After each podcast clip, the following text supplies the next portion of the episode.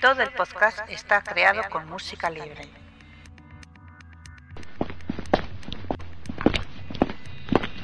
Está usted entrando en una zona restringida. Por favor, identifíquese. Identificación confirmada. Ya puede acceder a toda la información sobre el mejor agente secreto. Bienvenidos a un nuevo podcast, en esta ocasión el número 054. Tenemos a nuestro lado a Jaime, más conocido en el foro como 008. ¿Ansioso por comenzar el podcast? Pues mira Alberto, aquí encantado de estar contigo y encima hablar de, mi personaje favorito de Skyfall. O sea que si me invitas a un martini ya perfecto todo. bueno, pues un podcast dirigido y presentado por Alberto Bon, o sea yo, en el que tendremos un interesantísimo debate de Skyfall y para acompañar la biografía de la cantante del tema de Skyfall, Adele, junto a los contenidos habituales del podcast. Así que empecemos. Opiniones de los oyentes. Este mes han comentado el podcast eh, GGL007, El Santo, Aujavi y Rinoboy 1. Los cuales han destacado los debates, su duración perfecta, la cuña original de Octopussy, se ha alabado la participación de las dos foreras y se ha echado de menos a Mariano 007. Recordad que si queréis contactar con nosotros podéis hacerlo fácilmente mediante el email podcast.archivo007.com, nuestra página en Facebook, nuestra cuenta en Twitter, arroba archivo-007, nuestra cuenta en Google Plus o nuestro foro. Sin más, pasamos al espontáneo. El espontáneo. Este mes hemos elegido el tweet de Carlos, que su Twitter es arroba 06csolrack. No lo anunciéis más, que yo quiero maletín para mí, cada vez hay más competencia. Almohadilla, quiero el maletín. Bueno, antes de nada quería agradecer eh, a Carlos por participar, como a todos los que habéis participado ya que el interés que habéis puesto todo el mundo ha sido, eh, ha sido alucinante.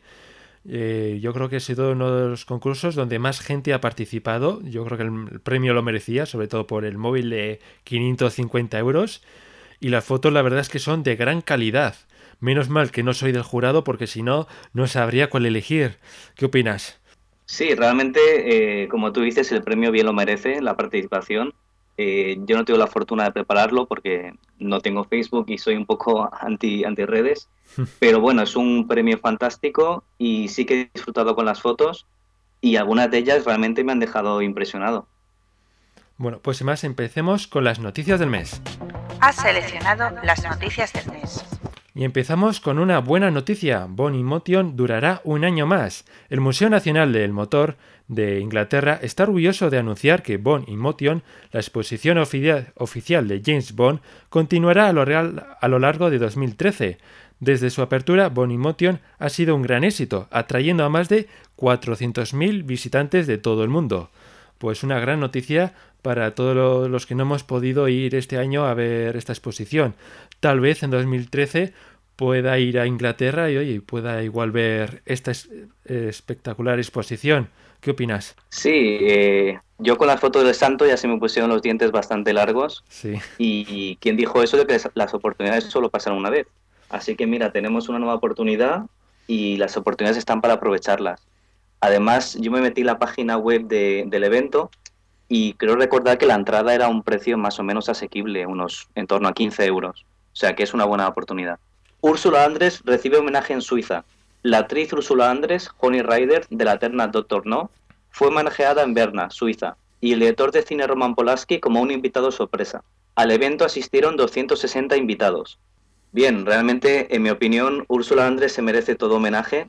Ella, al igual que Sean Connery, marcó el, prototipo de chica Bond y actualmente para mí es una de las mejores. Además, eh, causó una gran impresión a Ian Fleming. De hecho, eh, aparece como personaje en una novela suya, Al Servicio Secreto de Su Majestad, que se publicó un año después de la primera película, y aparece una escena donde está James Bond con Irma Bund en un restaurante del Piz Gloria, y Irma Bund se jacta un poco de, que en ese restaurante todo es jet set y gente de nivel, y se refiere a ella como, como la estrella de cine le dice a Bond, mira, ahí está Úrsula Andrés, la estrella de cine.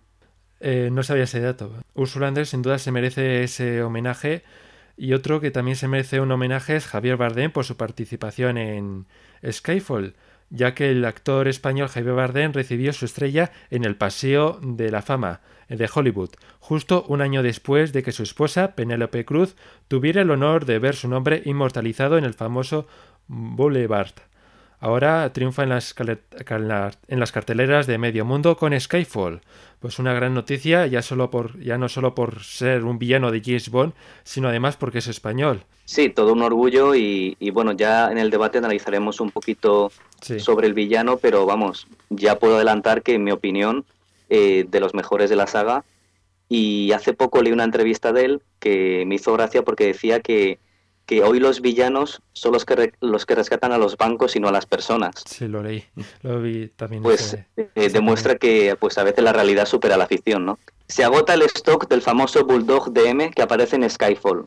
Este Bulldog, conocido como Jack, se ha agotado en la página web de la empresa distribuidora en Gran Bretaña, Royal Dalton, obligando a la firma a poner en marcha toda una fabricación nueva.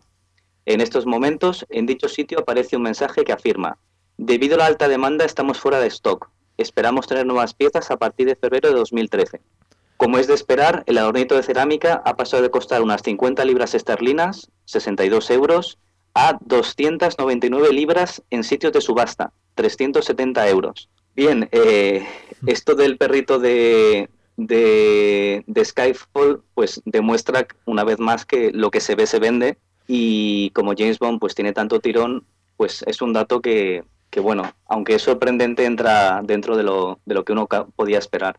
¿Tú qué opinas, Alberto? Sí, sin duda es alucinante el precio que ha llegado a alcanzar el perrito.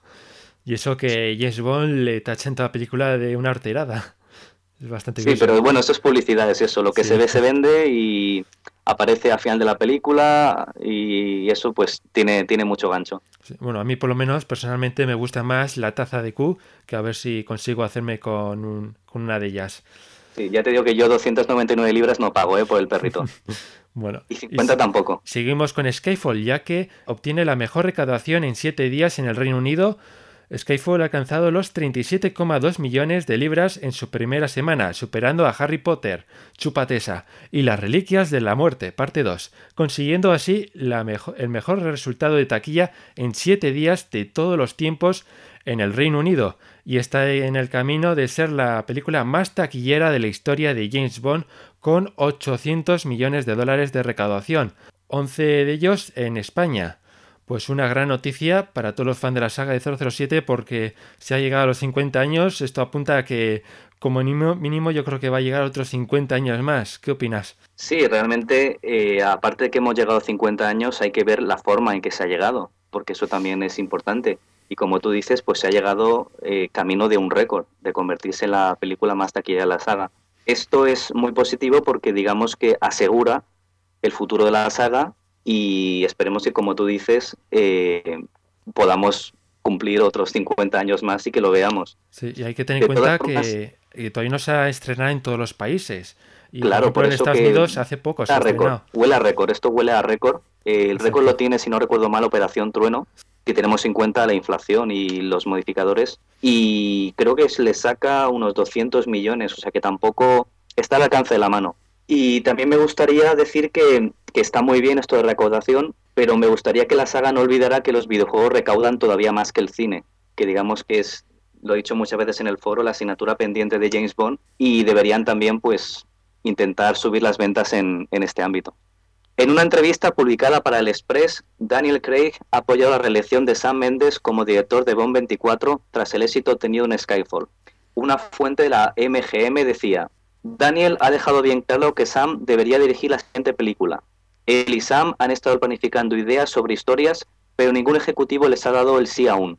Bien, sobre, sobre Sam Méndez, eh, en mi opinión, bueno, pues en parte me alegro porque es un, un, gran director, ha triunfado con Skyfall y entonces lo lógico es si es un gran director y ha triunfado con Skyfall, ¿por qué no va, no va a continuar? Entonces, desde ese punto de vista, lo considero positivo. También es verdad que eh, no me alegra a mí particularmente mucho la noticia porque me da la sensación eh, de que Sam Méndez va a continuar explotando quizás demasiado el plano emocional de Bond. Es decir, eh, me da miedo que en Bond 24 haga ya una tesis doctoral sobre, sobre el personaje. Entonces, es una noticia que yo tomo con cierta reserva. Bueno, tampoco hay que hacer mucho caso porque están ahora mismo promocionando Skyfall y es normal que hable muy bien de Sam Mendes y que quieran que siga, como también pasó con Quantum Solas. También le ofrecieron al director Matt Foster dirigir la siguiente. Claro, y aparte, bueno, también es un puntazo que Sam Mendes y, Daniel Craig pues ya, ya se conocen de más películas y también creo que eso es importante, que se cree como una familia, ¿no? Antes hmm. que lo que pasa en las películas Bond, que siempre, digamos, el equipo era casi el mismo y eso crea, pues crea lazos. Entonces, además, eh, hay que tener en cuenta eso, que ahora están promocionando Skyfall, así que es posible que sea así, pero tampoco hay que hacerle mucho caso a esta noticia. Bueno, Y seguimos ahora con guionistas, ya que Wade y Purvis dejan Bond. Neil, Purvis, y Robert Wade participaron en una conferencia en el cuarto Doha Tribeca Films Festival. Cuando se le preguntó si iban a escribir más películas de Bond, Wade dijo: Estamos felices de haber hecho cinco películas Bond.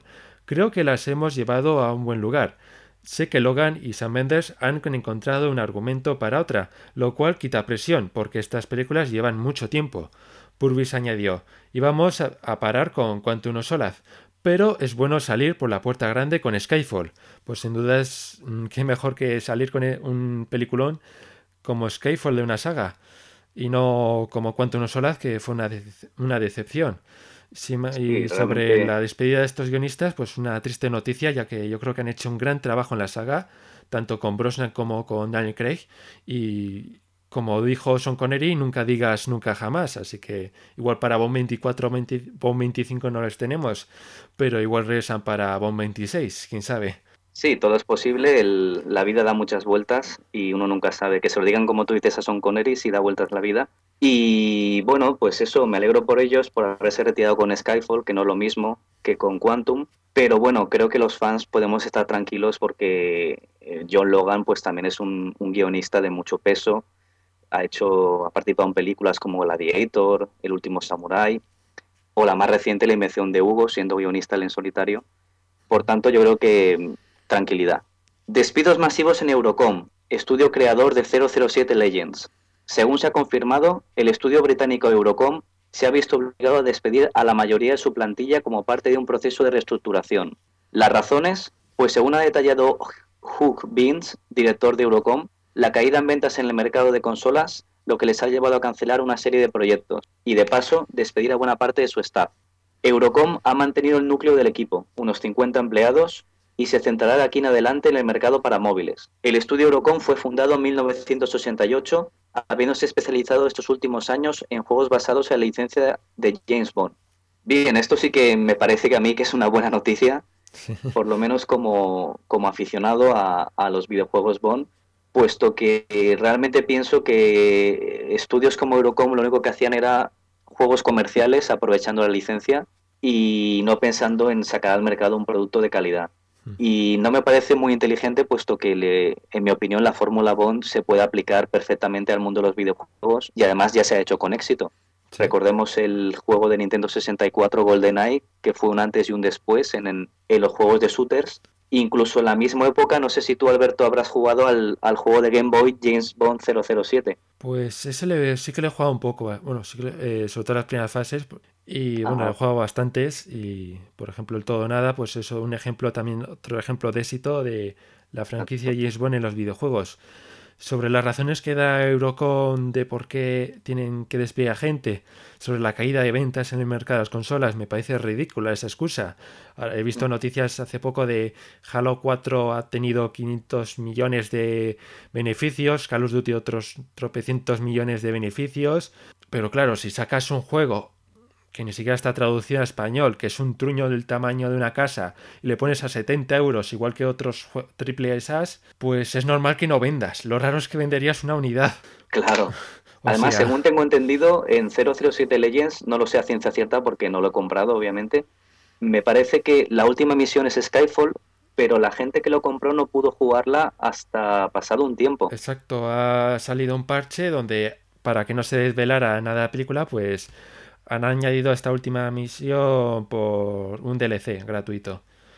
Un poco chapucero. Sí, y aparte, bueno, pues lo que comentaba, el, eh, los videojuegos es una industria que factura más que el cine y la música juntos, Mm. eh, incluido España, en España también ocurre eso, con lo cual, ya que tienes una licencia como la de 007, lo lógico sería aprovecharla. Tienes la gallina en los huevos de oro, o sea, es un poco... Bueno, bueno. pues aprovechando esta gran esta noticia de Eurocom tan importante, le hemos dedicado un espacio para la noticia de la semana. La noticia del mes. Los despidos masivos en Eurocom nos han hecho preocuparnos por uno de sus empleados. Nos referimos, claro, a Eustaquio, conserje jefe de Eurocom que ya hemos tenido en anteriores podcasts. Por eso vamos a llamarlo. Es conserje jefe de Eurocom, dígame. Hola, le llamamos de Archivo 007, que nos hemos enterado de los despidos masivos que ha habido en Eurocom y nos hemos preocupado por usted, así que le hemos llamado para ver cómo iba, aunque por lo visto usted ha sido uno de los despedidos, ¿no es así? Así es, jovenzuelo. A una semana de jubilarme. Madre que parió al director.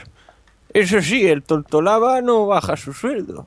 Pero me han dicho que si el 007 Legend vende mucho, pues puede que me vuelvan a contratar. Eso parece poco probable, ¿no? Que sí, hombre, que sí, si esto es un juegazo. Por cierto, lo han analizado ya en, en el programa ese de carpeta 007 que usted tiene. Pues la verdad es que andamos un poco liados con la película, ya sabe cómo... Bueno, estamos. bueno, bueno, pero ya habrá comprado el juego antes para analizarlo, ¿no? Pues es que estaba esperando a que bajara un poco de precio, ya sabe, que está muy, muy caro y aquí estamos en crisis. Ah, con qué esas tenemos, ¿eh? ¡Ah! ¡Mi pierna! ¡Ah! Ay, qué mala suerte. ¡Ah! Pero cómo me ha disparado por teléfono. Magia de la fibra óptica, amigo. Bueno, entonces me va a comprar un 007 Legend, ¿no? ¿Pero qué dices? Es que está muy caro. ¡Ah! Vale, vale, se lo compro. Pero deje de disparar. Eso está mejor, hombre. Mire, aquí tengo una copia de PC para usted. Ah, Anda, ahora, ahora que veo, si tiene usted también un eh, sí, sí. También quiere uno de Xbox, ¿no? Eh, no, no, con no me vale, ya, ya tengo suficiente. ¡Ah! Si, si es que no aprende, no aprende. ¡Ah! Vale, vale, démelo. Pero deje de dispararme de una vez. Dios. Ah, Vaya, vaya. Ahora que estoy mirando, los juegos de, de Xbox me van en un pack de 10. Se lleva los 10, ¿no? no. Eh, sí, sí, vale, pero lárguese ya. Ve, si al final estaba deseando comprarse el juego. Ahora, sea un chico bueno y analícemelo bien. No como esa gentuza que le han puesto un 40 de 100. Anda, vaya usted con Dios. El Madrid es el mejor. ¿Pero qué dices? ¿Dónde esté el Barça? Anda ya, solo por Ronaldo que se quiten esos culés. Pues nosotros tenemos a Messi que lo peta mil. Eso es porque tenéis los árbitros comprados. Cansado de las mismas discusiones de siempre, entra en archivo007.com y disfruta de los mejores debates. Desde Rusia con amor es la mejor película. ¿Pero qué dices? ¿Dónde esté la espía que me amó? Anda ya, solo por Sean Connery que se quiten los demás. Pues con Roger Moore que lo peta mil. Eso es porque tenéis a los productores comprados. No lo olvides. Entra en www.archivo007.com, la mejor web del mejor agente secreto. Y empezamos las novedades de Archivo 007 con un nuevo artículo, las críticas de Skyfall, donde la mía está incluida. Bueno, yo la mía, Alberto, me la he reservado para, para aquí, para el podcast. O sea que la mía no se encontrará allí. Nueva revista Terror Fantastic, que incluye un reportaje sobre Bond y una reseña sobre Fleming. En la sección Otros libros y revistas. Dos nuevas imágenes tras las cámaras. 15 nuevas imágenes, carátulas y portadas. 12 nuevas imágenes de fotocromos. Nuevo cómic Zig Zag, un viaje de placer. Un nuevo juego de rol, Operación Tocado. Nuevo artículo Pasando la lupa, Skyfall 2012. Gracias Y- a Marcelo Branda. Y por supuesto, un nuevo podcast temático, esta vez Record Guinness, un podcast de casi dos horas de duración y que recomiendo escuchar porque está muy muy bien de nuestro amigo Alberto López Clack. No sé si la has escuchado tú. Sí, lo he escuchado y además eh, me acuerdo en algún libro que tengo de, Guinness, de los récords Guinness, eh, pues venía en sección propia de James Bond. Eso la primera vez que lo compré me sorprendió. Ostras, una sección, es- estaba acostumbrado a la típica de deportes, de tal, pero sección de James Bond. Y ahí recopilaban pues todos los récords que ha cosechado la franquicia. Bueno, y después del concurso de Heineken, dejó el listón bastante alto. Eh, empezaremos diciembre con un concurso donde regalaremos el libro de James Bond Archives de la editorial Tachen, un libro, Alberto, que tengo el placer de tenerlo en casa y, ya puedo asegurar que es un premio de categoría. Bueno, si quieres conseguir el libro, puedes hacerlo desde el, bueno, podéis informaros de cómo hacerlo en la web de archivo007.com y la verdad es que por lo que he podido ver pinta muy bien y sí que lo recomiendas. Sí, lo recomiendo fervorosamente. Es un, además la editorial Tachen ya es garantía de, de calidad. El libro, eso sí, pesa bastante, no es, no es para leérselo no es un libro de, mesilla. No es de bolsillo. Exacto.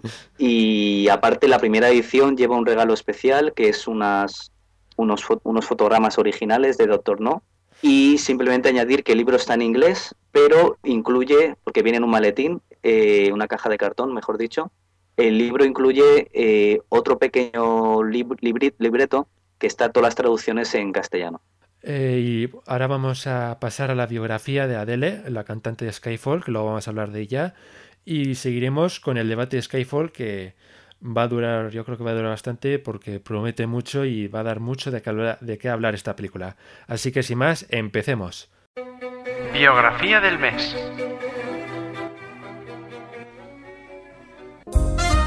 Adele Laurie Blood Atkins, más conocida como Adele, nació el 5 de mayo de 1988 en Inglaterra. Fue hija de Penny Atkins, adolescente inglés, y Mark Evans, un galés. Evans abandonó a Adele cuando tenía dos años, dejando a su madre de 20 años sola para criar a su hija, algo que Adele no le ha perdonado. Empezó a cantar a los cuatro años, confesó que el grupo Spice Girls fue una gran influencia para ella, Adele se graduó en la Escuela de Artes Escénicas, Brit y Tecnología en mayo de 2006. Un mes más tarde publicó dos canciones en una página web y comenzó a actuar en gira por Reino Unido con otros músicos.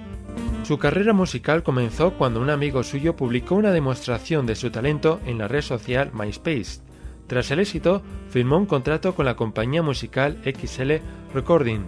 Su primer álbum se tituló 19 fue publicado el 28 de enero de 2008 y ha vendido alrededor de 6,6 millones de copias en todo el mundo. En 2008 se anunció que Adele iba a ser la invitada musical en el episodio del 18 de octubre de Saturday Night Live.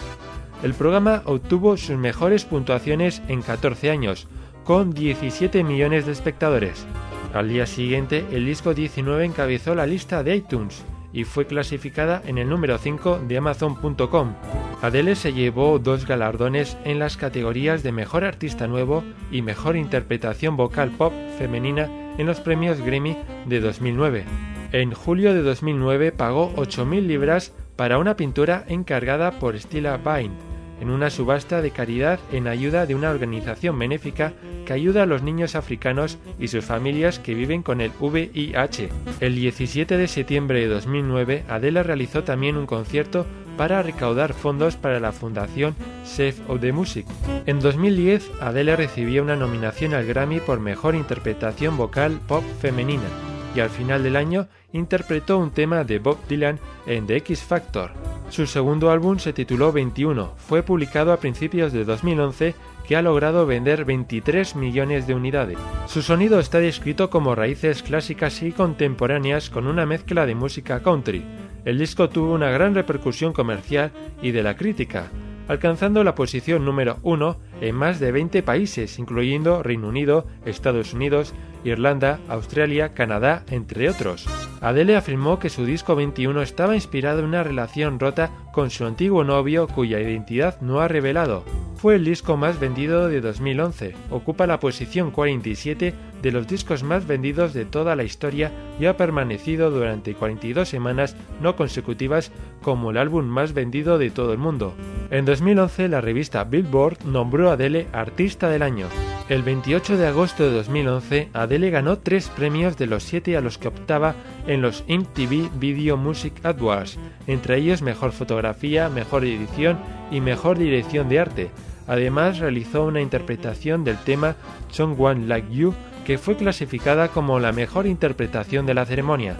En 2012, Adele fue incluida en el número 5 en la lista de las 100 mujeres más grandes de la música de VH1 y la revista estadounidense Times nombró a Adele una de las personas más influyentes del mundo. El 12 de febrero de 2012 actuó en los Grammy, recién recuperada de su operación de cuerdas vocales. Fue la gran triunfadora de la 54 edición de los Grammy, tras alzarse con seis galardones: Mejor letra, mejor álbum, mejor actuación solista en pop, mejor álbum vocal pop, mejor vídeo musical de corta duración y mejor artista.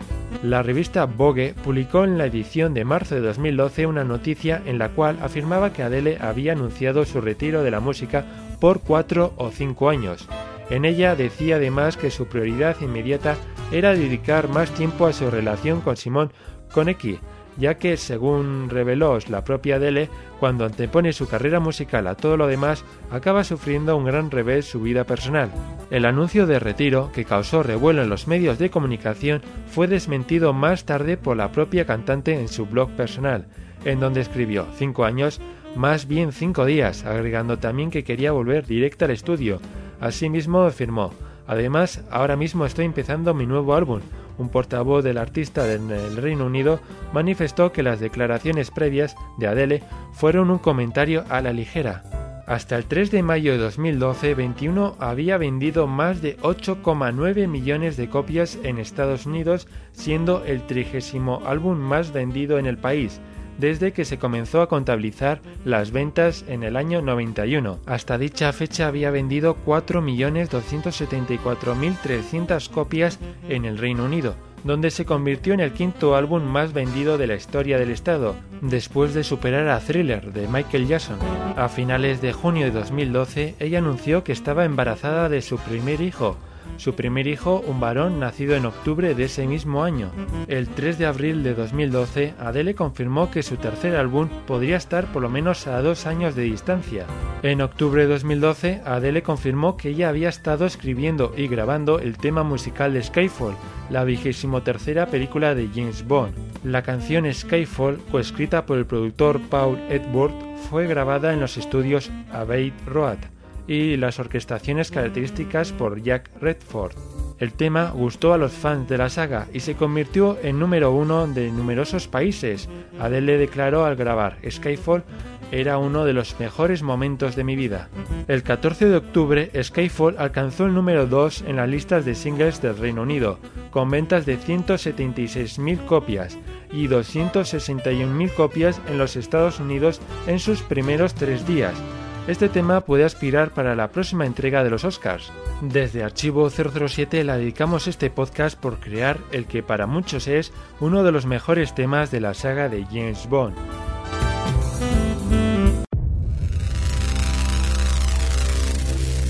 Aviso. Peligro inminente. El debate comenzará en 3, 2, 1. Y empezamos este debate tan prometedor de Skyfall, que la verdad es que está dando mucho de qué hablar. Pero antes de nada, demos la bienvenida a Ramón, el Santo. Bienvenido al foro, a este podcast. Eh, gracias, una vez más agradecido por estar aquí conmigo. Eh, decía eh, que es un, una película bastante, un debate de una película bastante prometedora porque he dado muchísimo de qué hablar porque hay mucha gente que le ha gustado, hay mucha gente que no. Y la verdad es que no veo un patrón fijo que siga porque, por ejemplo, hay gente que le gustó Casino Royale y le gusta Skyfall, hay gente que le gustó Casino Royale y no le gusta Skyfall, hay gente que no le gusta Casino Royale y le gustó Skyfall y hay gente que ni Casino Royale ni, ni Skyfall le han terminado de, gustar. La verdad es que no he visto un patrón que digan, por ejemplo, que si te gustó las anteriores de Danny Craig, te gustará la última, pero no, es que pasa un poco de todo. ¿Qué opinas sobre esto? Por ejemplo, Ramón. Sí, bueno, yo bueno, creo que la mayoría de la gente que le guste Craig eh, de fans me refiero, ¿eh? Que le guste Craig, que le guste sobre todo Casino Royale, yo creo que esta sí que le gusta. Hmm. Sí que creo que esta tiene un patrón o tiene un estilo cercano a, lo que nos ha enseñado Craig y sobre todo al estilo más serio y más oscuro de Casino Royale. Dejaría un poco aparte Quantum porque me parece una película floja en todos los sentidos, como de James Bond o como película en general. y la dejaría un poco de lado. pero, es una baja de calidad respecto a las anteriores y, a, y a la última. Bueno, ¿y 008 estás de acuerdo? Sí, estoy de acuerdo. Eh, yo pienso que el tema de Quantum realmente fue un poco un experimento. Es decir, Casino Royale y Quantum se rodaron como si fueran solo una película, dividida en dos partes, pero digamos que es como el caso del Dr. Jekyll y Mr. Hyde. O sea, realmente tenemos una película, en este caso Casino Royale, que es la cara amable, la cara buena, y brillante de Bond, y luego Quantum, que es una especie de Mr. Hyde, donde tenemos un malo que no es carismático, una relación entre Bond y la chica Bond que es más emocional que sexual, lo cual llama mucho la atención, y escenas de acción que por el montaje que tienen pues dan un poquito de dolor de cabeza. Por tanto, yo entiendo que la gente que le ha gustado Casino Royale, que le ha gustado el Dr. Jekyll, pues le habrá gustado Skyfall. Bueno, eh, vamos a empezar con dos preguntas breves que no hace falta que explayéis, simplemente contestáis y ya está. Sería, eh, ¿te gustó Casino Royale y o Quantum o Solaz? Me gustó Casino Royale y Skyfall. Quantum para mí es una peli no, o sea, un poco rara, no es como una pelibón, la veo más Misión Imposible o algo, algo mm. por el estilo. Vale. Y Ramón, ¿a ti te gustó Casino Royale o Quantum of Solace? Pues me gustó muchísimo Casino Royale y muchísimo menos Quantum of Solace. Vale. pero te gustó, te gustó, pero muchísimo menos. Sí, a mí todas las de James Bond me gustan por definición pero eh, Quantum es de las que menos. Eh, lo considero muy floja. Sí, la verdad es que coincido con vuestra opinión, ya que Casino Royale me parece un peliculón. Y Quantum of Solace, digamos que tiene algunos elementos que se deja ver, pero está entre las peores para mi gusto. Bueno, y vamos ahora a la siguiente pregunta, que era ¿cuántas veces habéis ido a ver Skyfall? Por ejemplo, Ramón. Eh, cuatro de momento. Cuatro. Y... Pero, es una tradición, ¿eh? Siempre las de James Bond siempre las veo cuatro o cinco veces en cine. ¿Y 008? Yo me quedo un poquito más atrás, de momento dos. Vale, yo estoy entre medias porque la he visto tres veces, que por ahora es mi récord, ya que antes lo tenía Muere otro día y Casino Royal, que la había visto dos veces cada una. bueno, la mitad de la recaudación es gracias a nosotros tres. Exactamente. Bueno, eh, ¿qué os ha parecido el principio? Eh, 008. Bueno, el principio realmente es espectacular. O sea, es un principio 100% Bond. Comienza en Estambul, que es una localización Bond, digamos, por excelencia. Eh, la persecución en coche también me parece muy espectacular. De hecho, destaco el, papel de Naomi Harris, que tuvo que aprender conducción acrobática para, para, poder, para poder salir en muchas tomas en, en, primera, en primer plano de ella conociendo. Bueno, en realidad, eh, según tengo entendido y he visto en fotografías, el coche que conduce, encima de ella había una especie de asiento donde iba el especialista conduciendo realmente. Bueno, había una cámara y también el especialista conducía desde arriba, pero hay muchos planos que hizo la propia Naomi ah. y eso también es de valorar. ¿Y Ramón, qué te ha parecido a ti el principio? Sí, coincido bastante con Jaime, me gusta mucho porque me parece que después, eh, tras Casino Royale que tenía un, una secuencia precréditos muy cortita, muy buena, en blanco y negro, muy cortita, y la de Quantum, que era muy rápida y también muy cortita, pues este ya me parece un principio de Bond clásico, con una secuencia espectacular, como siempre. Echo de menos el Gun Barrel al principio, comprendo, puedo comprender por qué lo han puesto al final, pero yo lo echo de menos al principio, es lo único que me ha fallado. Vale, pues yo creo que también es una acción espectacular, que como decís, en las anteriores eh, no era la secuencia inicial tan impresionante como, como en Skyfall o como en las anteriores películas, así que se ha vuelto al origen un poco en hacer estas secuencias que tantos esperamos, eh, por ejemplo en Octopus, en películas así, en que empezando como mejor se puede empezar, con una super, eh, super secuencia de acción. Y sin duda es una secuencia de acción que quita el mal sabor de boca de las secuencias de acción de Quantum Solaz ya que está, está muy bien dirigida, con unos movimientos de cámara muy bien hechos, o sea, se podría decir que es una escena de acción como se tiene que hacer realmente.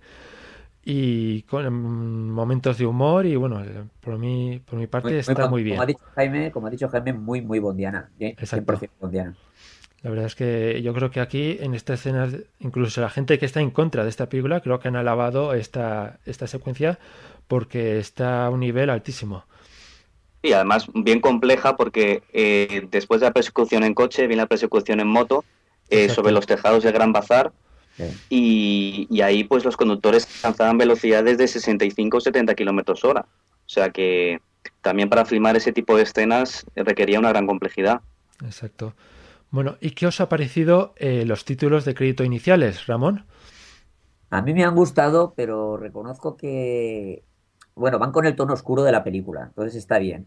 y son bastante originales, no son lo de siempre, digamos. Mm. Y eso está bien. Pero la verdad es que echo de menos un poco más de luz, aunque ya digo que van bien con la película, pero echo un poco menos, de menos de luz y más las siluetas femeninas. Hay muchos elementos que luego van a ser importantes en la película y que tienen que ver con la película, pero sigo echando de menos eh, más siluetas femeninas, más el estilo de Maurice Binder, pues que es el que tengo en la, en la retina. Pero van muy bien con la canción y con la película, eso lo reconozco. ¿Y la canción qué te parecía?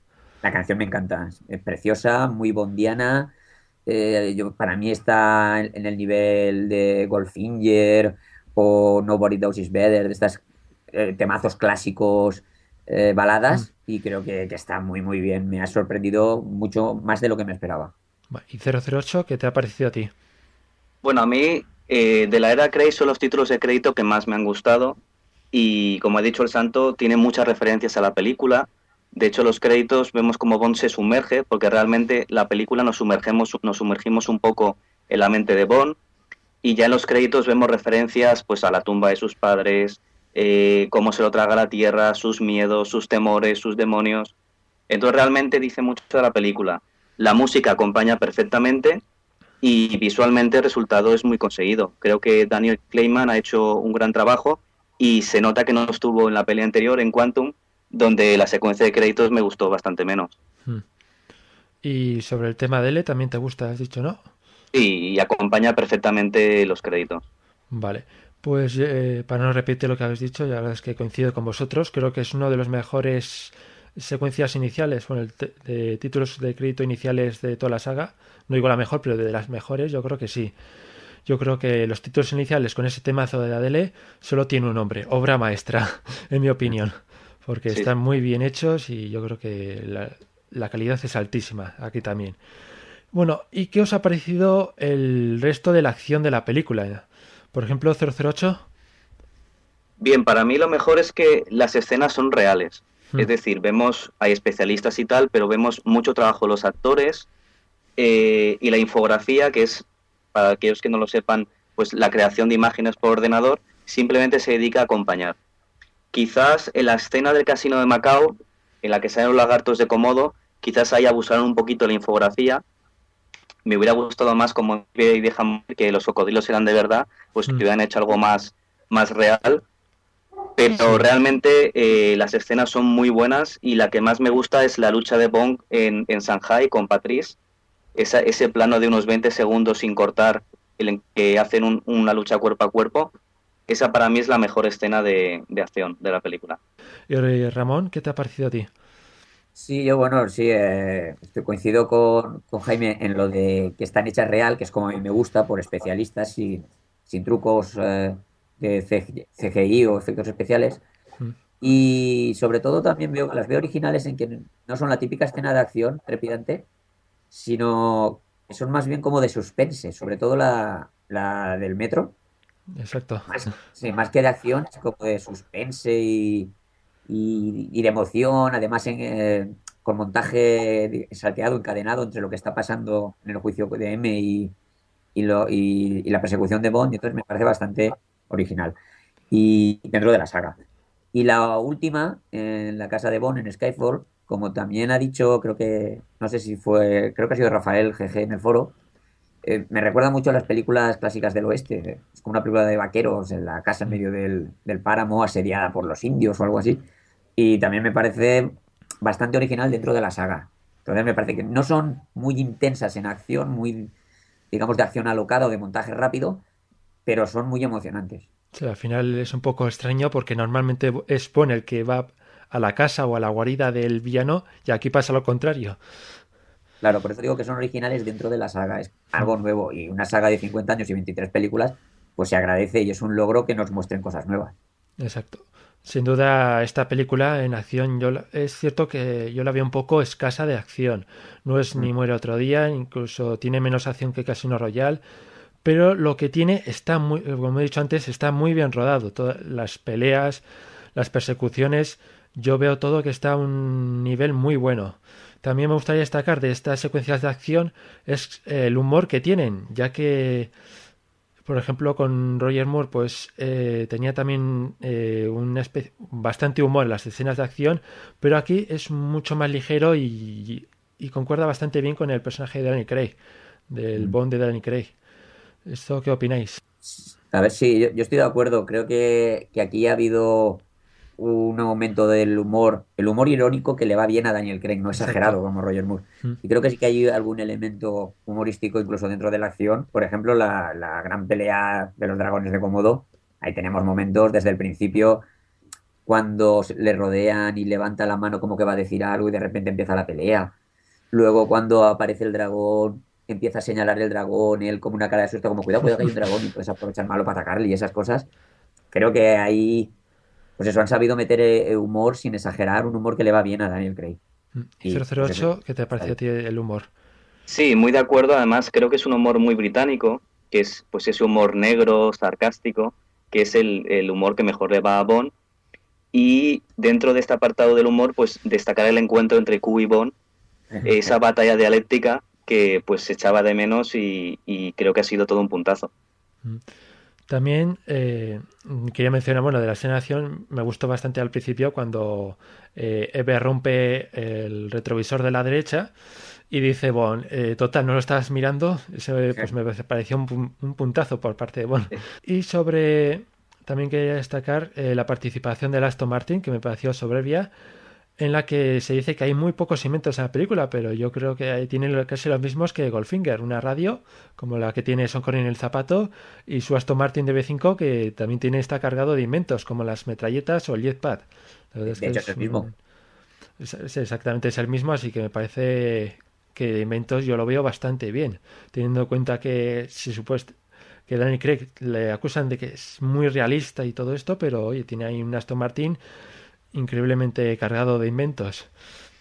Y pues sobre lo que dicen, eh, también se suele quejar eh, de la acción que falla mucho Bond en estas secuencias de acción. Yo la verdad es que no estoy de acuerdo porque al principio, cuando Bond cae del puente, el que falla no es Bond, sino Eve y M al ordenar disparar. Exacto. Y Bond yo creo que en todo el momento, en toda la secuencia, no se le ve fallar en ningún momento porque... recordemos estando sin armas, bueno, igual cuando le dan la metralla, pero estando oh, sin oh. armas eh, casi consigue su objetivo. Si no llega a ser por EVE, yo creo que le habría terminado consiguiendo el, disco duro. O también recordar eh, cuando está en la isla al principio, o sea, la primera vez que se mm. encuentra con el malo en la isla cómo se deshace de cuatro tíos él solo. Exacto. Y, captura, y, eso, que dicen que está en baja forma.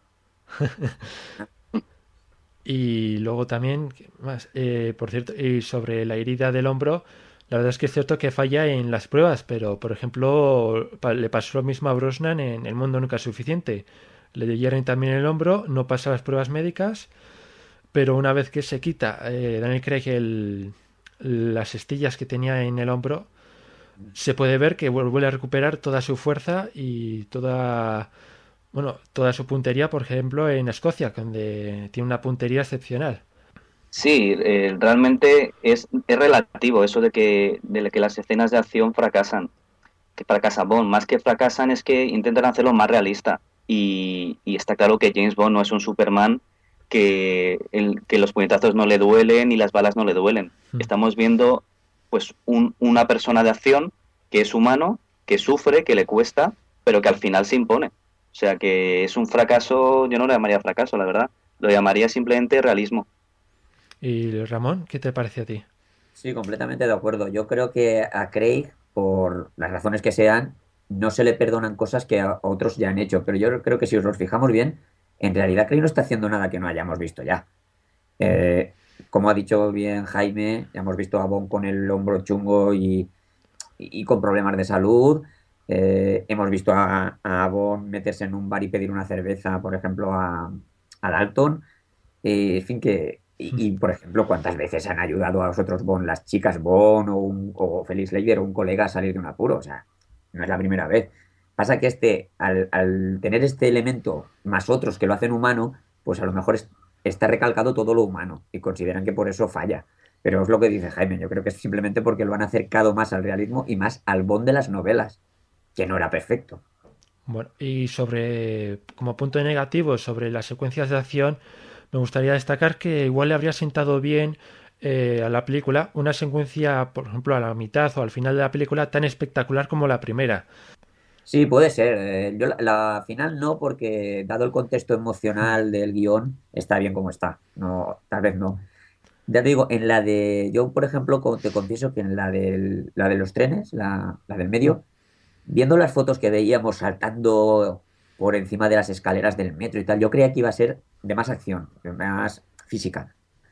Y me encontré eso con que era espectacular cuando el, tren choca, pero más eso de tensión, de humor, del gato y el ratón. Y ahí sí que a lo mejor sí que podían haber hecho, porque luego llega allí y el tiroteo está muy chulo y muy bien, pero es muy rápido. Y a lo mejor ahí sí que podían haber hecho algo más espectacular. Pero bueno, creo que en general está bien, porque como ha dicho Jaime, pues aquí el, esta película es más de guion, más de historia que, que de acción. Entonces, como hemos tenido tantas películas que son de acción, o la de Quantum of Solace, por ejemplo, que era solo acción, pues también de vez en cuando no, no lo veo, no lo veo tan mal. Pero sí, sí que podían haber puesto un poquito más. ¿Y 008 qué opinas? Sí, opino en la misma línea. Esta película hay que tener en cuenta que los diálogos tienen más peso. Mm. Eso se nota eh, fácilmente porque son más largos en la película. Los diálogos, hay diálogos realmente largos. Y en este sentido destaco, por ejemplo, el monólogo de Silva, que además sirve como presentación del personaje, que es un, un monólogo espectacular. Todo el rato Sí. hablando mientras se acerca a Bond. Sí, la Y claro. es que es la pregunta que os iba a hacer ahora, que, ¿qué os ha parecido los diálogos de esta película? Por ejemplo, sigue con 008. Pues eso, eh, es una película que quizás sea un poco más profunda y dramática. Eh, también la línea Craig, que es una línea, pues eso, que indaga mucho en, el personaje, en su psicología. Y claro, una película donde los diálogos tienen tanto peso, eso va en detrimento de la acción. A mí la acción me ha gustado, aunque sí que es verdad que a lo mejor un poquito más no hubiera estado mal. Pero es lo que dice Santo, que después de, de tantas películas, y más después de Quantum, que había demasiada acción, pues también está bien es- ese contrapunto de pues una película con un poquito menos de acción, pero de calidad y con unos diálogos muy interesantes en los que destaco, pues como he dicho, el monólogo de Silva y la batalla dialéctica entre Q y, y Bond. Y Ramón, ¿a ti qué te han parecido los diálogos de la película? A mí me han encantado, me ha parecido de lo mejor y de los mejores, o sea, de mejores diálogos que hemos visto en toda la serie. Aparte que la película sea de las mejores o no, ya es otra cosa, pero los diálogos y el guion en general están muy cuidado. Se nota que quieren hacer una buena película, no solo una película de acción entretenida. Entonces se notan los diálogos, desde lo- los humorísticos con Q o con Eve, o los más profundos con M y con, con Mallory, o, o eso, o los, de con el malo pues me parecen geniales. Por ejemplo, el, el momento en que Silva tiene atado a Bond y lo somete a esa, como esos tocamientos casi homosexuales, algo que nunca habíamos visto y que vemos a Bond realmente nervioso, no sabe cómo reaccionar porque nunca le ha pasado algo así, pues me parece que, que están muy, muy logrados. Muy, y como ha dicho Jaime, la entrada de Silva es genial, es un monólogo largo, en un solo plano, sin cambiar el plano, Sí. que es algo muy difícil porque puede aburrir. Y no solo no aburre, sino que te atrapa desde el primer segundo. Y, y- y estás encantado. Ya te digo, la- las cuatro veces que la he visto, no me aburre ese momento. Aunque es largo, me encanta. Yo creo que los diálogos de esta película son de los mejorcitos que hemos visto en la serie. También coincido con vosotros. La verdad es que el diálogo que, de la presentación de Silva es impresionante sobre la isla de su abuela. Increíble. Y sobre. Y otro que también quería destacar es el poema que recita M mientras que se ven imágenes eh, de, de Silva o de 007 que me parece espectacular. No me extrañaría, por ejemplo, ver dentro de poco algún vídeo montaje en la que se vean secuencias de todas las películas de 007 con este gran poema narrado por Judi Dench de fondo. Por ejemplo, eh, con imágenes de Spectra o cosas por el estilo, porque es un momento también que me ha llamado mucho la atención. El, no sé si a vosotros también. Sí, yo es que creo eh, que, por ejemplo, en ese momento se demuestra que es que está claro la mano de San Méndez, que tenemos un director que no es un director que haga una película, le digan, haz una película de acción y se limita a hacer, pues, tiroteos, bromas y ya está. Es un hombre que se toma las películas muy en serio y se nota aquí, que no está... Es una película de James Bond, pero es más profunda, es algo más. Y, y creo que se nota mucho en eso, en el montaje, en el guion, en la fotografía, está todo extraordinariamente cuidado para hacer una muy buena película, sea o no de James Bond. ¿Y 008, opinas, te gustó este Sí. poema? Me encantó y además muy bien elegido porque eh, realmente eh, la escena es un interrogatorio a, a M y podría ser una escena de esas aburridas. Pues claro, simplemente un, un interrogatorio donde se le, se le buscan un poco las cosquillas y realmente pues eh, impacta mucho y emociona, que es lo difícil, que una escena, entre comillas, que podría ser aburrida dado el planteamiento, eh, tenga esa emoción, esa fuerza, me parece todo un acierto. Bueno, y eh, Ramón, eh, volvemos otra vez al humor. ¿Qué te ha parecido en general el humor de toda la película? Bien, creo que está bien. Eh, hombre, quizás eh, la primera mitad, que es donde más hay, porque claro, la segunda mitad es muy dramática, Sí. no te voy a ver. Pero en la, en la primera mitad, pues está bien. Igual un poquitín más. Más que nada, a mí me da igual. Pero, pero en fin, para contentar a los anticreis o que les echan un poco más de humor, pues un poquitín más, pues tampoco hubiera molestado. Pero yo creo que el que está está muy bien.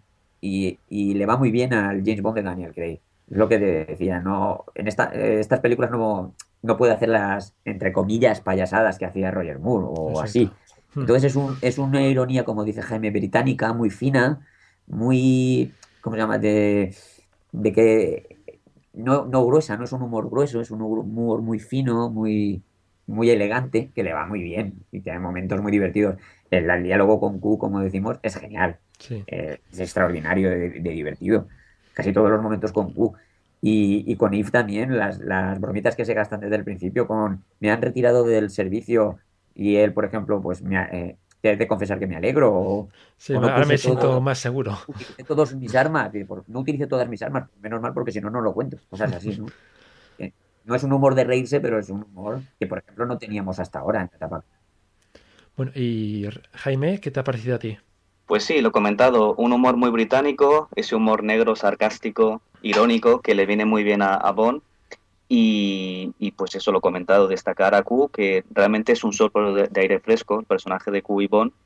Y en este contexto un poco oscuro y dramático, pues se agradecen pues batallas dialécticas como las que tienen, porque eso, le dan el, contrapunto y ese equilibrio entre, entre el dramatismo y la, y la ironía.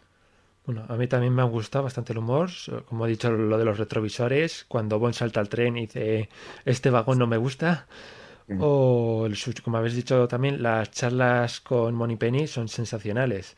Sin duda, una vez que ya descubres que es Moneypenny, te das cuenta que la relación que tiene Bonnie y Moneypenny es ca- muy clásica, la que ya conocíamos casi. Y bueno, ¿y qué os ha parecido la banda sonora original? Por ejemplo, Jaime, ¿qué te ha parecido a ti? Bien, me ha gustado muchísimo. Eh, de hecho, la banda sonora es una de las, de las señas de identidad de Bond. Recuerdo que Broccoli pres- presumía de que la mitad de la población mundial pues podía identificar una canción de 007 solo con escucharla, lo cual Mm. nos da una idea de, de la importancia que tienen las bandas sonoras en, en la saga. Eh, esta la ha compuesto Thomas Newman. Parecía que David Arnold era como el, el heredero de Barry, pero bueno, creo que Newman ha hecho un buen trabajo y realmente digamos que cumple un poco las reglas no escritas de cómo tiene que ser una banda sonora de Bond. Es decir, rinde homenaje al legado de toda la saga. De hecho, el, el- tema principal de Adele pues tiene muchos tintes clásicos que sirven como homenaje a- al legado musical. Eh, es, una es una cantante contemporánea de éxito, que sería como otra regla no escrita. Voz femenina y sensual. Y tiene en cuenta las localizaciones. Me acuerdo, por ejemplo, el principio, la primera escena de acción que hemos comentado, la música la acompaña perfectamente y se nota que tiene esos toques de, de Estambul. Entonces, me parece más que correcta. Y Ramón, ¿qué te ha parecido a ti la banda sonora? Pues aquí disentimos un poco. No es que me parezca mala, ni mucho menos.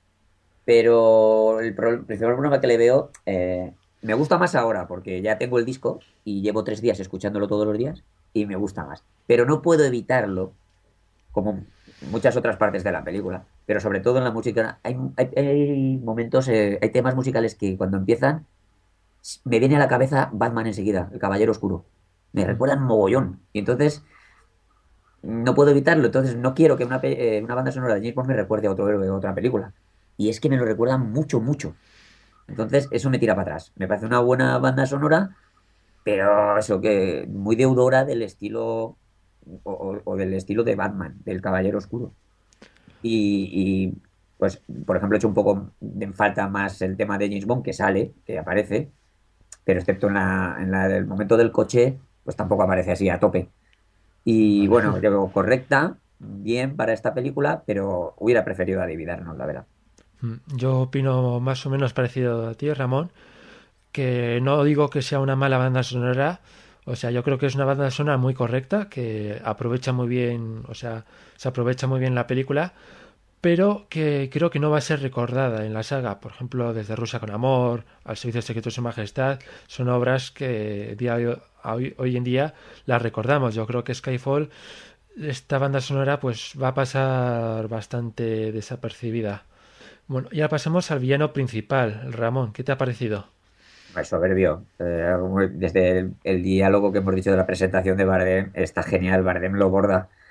Otra vez más, eh, lo siento, pero es lo, que sentí desde el primer momento, pues me recuerda un poco al Joker. No exactamente mm. igual. Eh, Bardem es lo suficientemente profesional y gran actor pues para distanciarse, hacer su propio villano, pero también así amanerado, incluso el pelo, sus movimientos pueden recordar un poco al Joker de Heath Ledger, pero distanciándose, ya te digo. Y en general es que es un villano, no sé, aterrador, eh, maquiavélico y yo que sé que, que, está al nivel de Bond, el tú a tú. No sé, yo creo que hacía años que no teníamos un villano a, estas alturas y que como el resto del reparto se ha tomado muy en serio el papel. No es eso, una vez más, no es hacer una película de acción y ya está, el malo es muy malo, el bueno es muy bueno y, lo y algo así simple, sino que se han tomado realmente, han leído el guion y han creado personajes para una película. Y eso creo que es importantísimo. Y Jaime, ¿qué te ha parecido a ti el villano?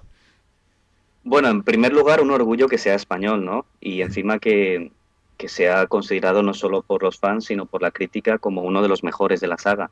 Entonces eso es motivo de celebración. Lo que pasa, como dice el santo, pues en mi opinión sigue con, algo de descaro, vamos a decirlo, eh, la estela del Joker.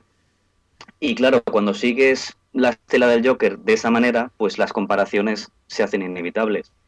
Y si te comparan encima con el Joker del Caballero Oscuro, pues lo normal es que en esa comparación pues no salgas muy bien parado.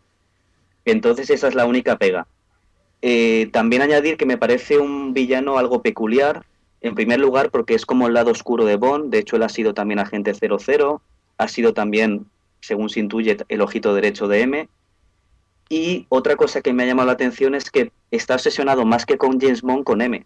De hecho, cuando al final de la película Bond lo mata, esa mirada que le echa parece que le está diciendo, a ver, que esto es entre M y yo, no te entrometas. Parece que le está como reprochando que se haya metido en, en, esa, en, esas, en esa guerra entre, entre dos. Entonces eso me llama mucho la atención. Bueno, en mi opinión es un papel que podría optar perfectamente yo creo que a los Oscars, ya veremos a lo que pasa. Una interpretación magnífica de Bardem que se podría poner como un villano intelectual, ya que su fuerza consiste en los ordenadores y en los mercenarios que tiene contratados. Y aunque, bueno, de todos más, aunque no se le ve luchar en toda la película, yo creo que sí que el personaje sí que sabe hacerlo porque cuando escapa de la guarida de M, de, del M6, se ve que ha matado a varios guardias, así que se entiende que aparte de ser bastante intelectual, también tiene bastante fuerza el hombre. Además sabemos, no sabemos si ha sido un doble cero, pero ha sido un agente secreto. Exacto. Y para mí eh, ya está en la lista de los mejores villanos, junto por ejemplo Doctor No, Blofeld, Escaramanga, o entre otros villanos. Y una curiosidad, eh, bueno, algo que me pareció curioso es que, según él, su villano favorito era Tiburón. Curiosamente comparte una cosa, que los dos tienen una especie de mandíbula bastante peculiar. Así que, sin más, bueno, y la siguiente pregunta es, ¿cómo ves a Craig como, eh, como Bond en esta película, eh, Ramón? Hombre, yo lo veo magnífico. A mí Craig me ha gustado desde la primera. Y, de, por ejemplo, de Quantum of Solace, lo que salvo precisamente es a Daniel Craig. O sea, me parece que es soberbio. Yo comprendo que hay muchos fans, sobre todo fans eh, del cine, del James Bond del cine, que no han leído las novelas, que no les guste, lo comprendo. Pero yo creo que no se le puede acusar a un actor de, volver a los orígenes. O sea, que su pecado sea haberse leído las novelas y retratar a Bond como salen las novelas, no creo que pueda considerarse un pecado. Puede no gustarte, pero no un pecado. Y es que creo que hasta esta película yo creía que o, tenía a Dalton como el más novel, el más parecido a Fleming y ahora ya es Craig porque en esta película es que creo... Es más, yo en esta película la considero más dentro de las novelas que de las películas. Me resulta más fácil meterla dentro de las novelas de las, de las películas, porque pasan muchas cosas, lo del bon, hecho polvo, bebedor, eh, eh, los, sentimientos tan cerca con M y todo eso, lo veo mucho más de las novelas que de las películas. Y creo que Craig es que está sensacional. Está eh, duro cuando tiene que ser duro, irónico cuando tiene que ser irónico, elegante cuando tiene que ser elegante. Yo creo que está perfecto, vamos. Es que, es que lo borda. Y vamos, comprendo que hay mucha gente que no le guste y están en su derecho, pero vamos, yo creo que, si eres fan de todo Bond, no solo de las películas, sino de los cómics, de los videojuegos, de los, de los libros, yo creo que te gusta. Mm, la verdad es que sobre, lo que has comentado el libro, si se habría pasado directamente a libros de esta historia, yo creo que habría sido un magnífico libro. Sí, sí, yo es que creo que podría ser una historia más de Fleming. Mm, y Jaime, ¿qué te ha parecido a ti? Sí, muy en la línea. Para mí, en esta película, Daniel Craig es simplemente James Bond. Eh, hace un Bond creíble, realista. También entiendo que haya gente que eso no le guste, porque venimos de una etapa, la etapa de Brosnan, que era muy, muy contraria a la de ahora y en mi opinión, si Daniel Craig tuviera un físico como el de Timothy Dalton, por ejemplo, más parecido al James Bond de las novelas, yo creo que serían pocos los que los que dirían que no es el mejor James Bond. le falta eso, pero no depende de él, porque él ha nacido así. Pero si él tuviera un físico que le acompañara, para la gran mayoría de fans sería el James Bond número uno, sin duda yo la verdad es que creo que lo mejor de Quantum Solaz era Daniel Craig haciendo de Bond, porque le veías y en todo momento Craig era Bond. Si Skyfall eh, no iguala, bueno, eh, yo creo que no solo no iguala su interpretación, sino que la mejora sin desmerecer el trabajo de los anteriores Bond, que la verdad es que me encantan todos, pero es un James Bond yo creo que increíble el que interpreta en esta película. Le podemos ver casi en, en toda la película, yo creo, con gran elegancia, siempre está con smoking o con traje, excepto en unos momentos, incluso en la isla desierta o en, en Escocia, pues está con el traje o con el smoking, algo que le da mucha elegancia que yo creo que se no tenía igual tanta en Casino Royale o Quantum Solas. Por ejemplo, se criticaba en estas eh, la forma de matar, por ejemplo, a los enemigos. Por ejemplo, en Quantum Solas se ve que entra en una habitación y de repente se pone a dar puñetazos con uno y le mata de una forma bastante sangrienta. Y aquí le vemos que las muertes que hace son bastante limpias. No es, es un poco más el Bond clásico que ya conocemos. Y luego también destacar que vemos siempre a Bond en los mejores lugares del mundo, en, un sitio, en un casino espectacular, en un edificio luminoso precioso, en esas playas, en, Estambul, en ese Londres que es lluvioso, que a la vez es maravilloso, y esa espectacular Escocia, que la verdad es que las vistas son impresionantes. Si me permites, Alberto, sí. quisiera recalcar una cosa que he dicho del Bond de las novelas o tal, que me parece muy bien, y soy también fan del Bond de cómic que, inventó sobre todo Roger Moore, hmm. y que nació a partir de Goldfinger, ese Bond que no se despeina, que, lleva coches con gaches, y esto está muy bien. Pero no olvidemos que James Bond es un espía. Es un, es un hombre que le gusta vivir bien y, vestir bien, pero es un espía. Y un espía, si ha de mezclarse con obreros de la construcción, tiene que parecer un obrero de la construcción. Roger Moore se mezclaba con obreros de la construcción para averiguar algo, o Pitch Brosnan, y se le veía demasiado elegantes, demasiado. Y yo creo que Daniel no, está en un casino y lo ves bien en un casino elegante y tal, pero si tiene que ir a una tasca barata, una tasca chunga de, puerto con marineros, se disfraza y parece un tío de esos, que es su labor, ser un espía. Entonces, no me parece justo que se le acuse de eso.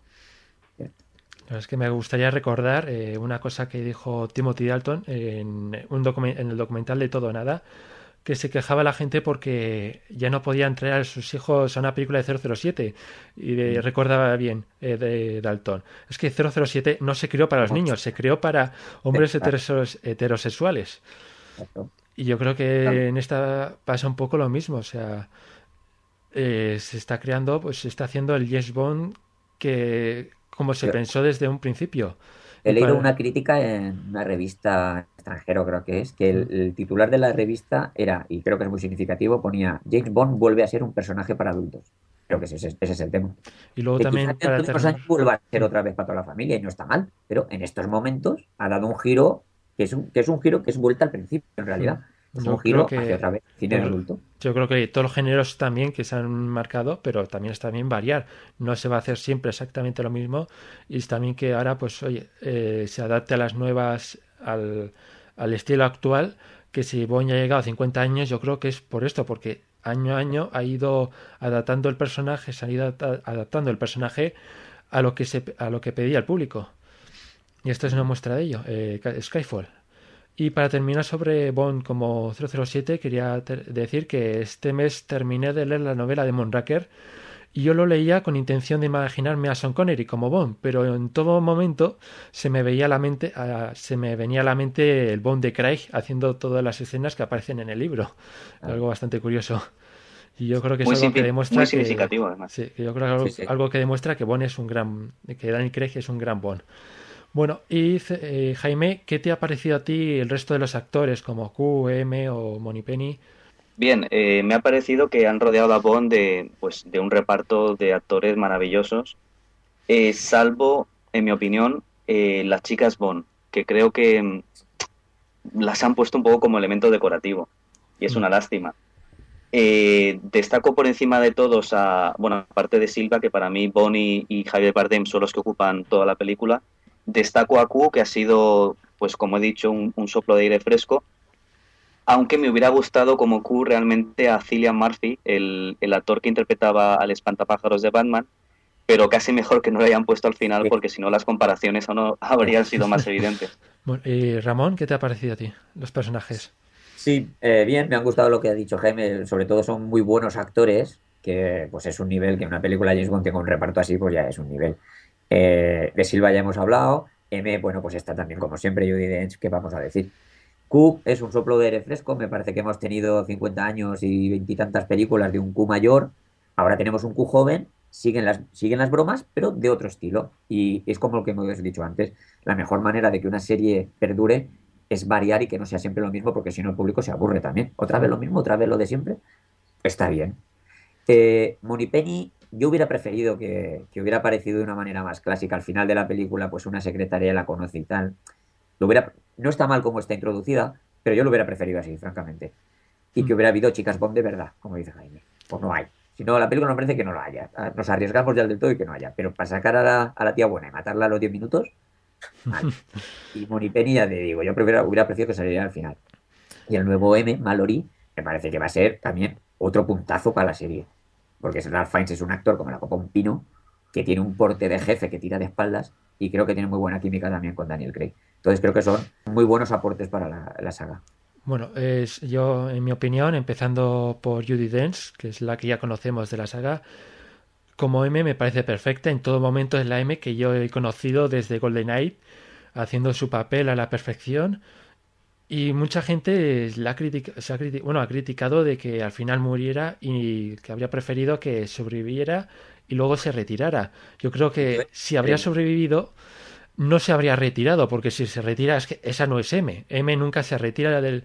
Yo no la veo M retirándose y trabajando hasta el final, cumpliendo todas las misiones que haga falta, porque yo es la M que conozco, tomando sus decisiones, que nunca se arrepiente de ello, porque sabe qué es lo que hay que hacer. Y en mi opinión es un papel súper grande y un final memorable porque era necesario, porque, por temas de salud de la actriz, por lo que yo creo que eh, hasta se puede decir que la película es un homenaje a las siete películas que ha realizado. Con... ¿Y Ramón, que ya has decía algo? No, que en ese punto discrepo totalmente. Yo no lo mm. hubiera matado. Me parece, sinceramente, que es para hacer un final emotivo que emociona al espectador.